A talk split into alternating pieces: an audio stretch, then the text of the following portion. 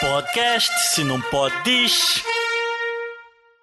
Ah, esse aqui, Kátia, esse sonzinho eu peguei pra você, ó.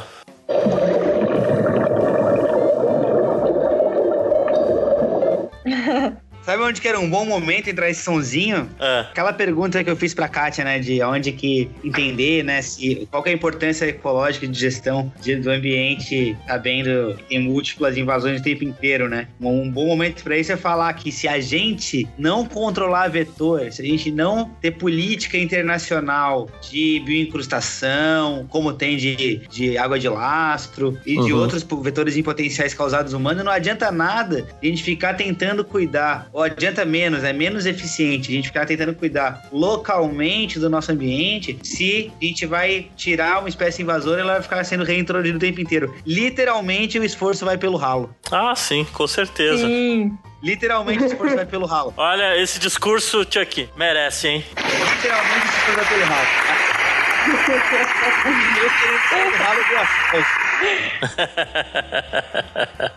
Sim, e ainda nessa, nessa linha de raciocínio, Chuck, se você. é, a gente sabendo que essas invasões continuam a acontecer, é, a gente vê tubastreia que tá se espalhando, mas se tá chegando o coral-sol, tá chegando muitas outras espécies junto. E muitas Sim, vezes a, a espécie invasora, geralmente, ela, a gente demora muito pra detectar uma invasão. E esse é um dos problemas também pra, na hora de controlar. Porque você, quando você percebe, ela já tá numa abundância alta e às vezes já o ponto de erradicação já passou há muito tempo e fica impossível uma erradicação. Então, a melhor forma de controle é você prevenir novas introduções. É muito mais eficiente do que tentar controlar uma invasão que já tá avançada. Sem dúvida. E a gente tá falando de bichos grandes ainda, né? Um bicho amarelo que fica lá num costão verde, que é super chama atenção. Se a gente for uma escala pequena, né? Pegar pequenos estrelas do mar, pequenos ofiuros, pequenos poliquetas, pequeno... Assídia, que é quase tudo críptico, que não sabe de onde veio. Então, com certeza tem um mundo de espécies exóticas invasoras aí que a gente não faz ideia e talvez nunca descobrirá, né? Ah, o que não Sim. deve ter, o que não deve ter de plâncton aí que invadiu e já tá pelo mundo inteiro por causa das águas de lastro, meu Deus, né, cara? É, imagina, imagina quem que come plâncton? Baleia. Baleia anda o mundo inteiro. Se ela vai lá na, na Antártica, engole um plâncton, chega ali no sul do Brasil e dá uma vomitada, fudeu, né?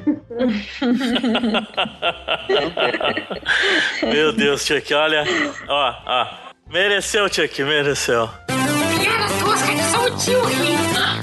É pra ver ou é pra comer? Meu Deus do céu. Eu tinha acabado de te aplaudir, Chuck. Acabado de te aplaudir, Chuck. Puta que pariu. Ai, ai.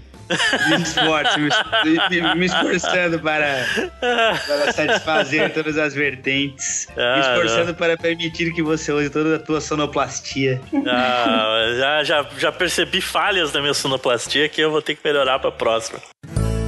O Nicho Podcast, onde a biologia é o nosso recurso.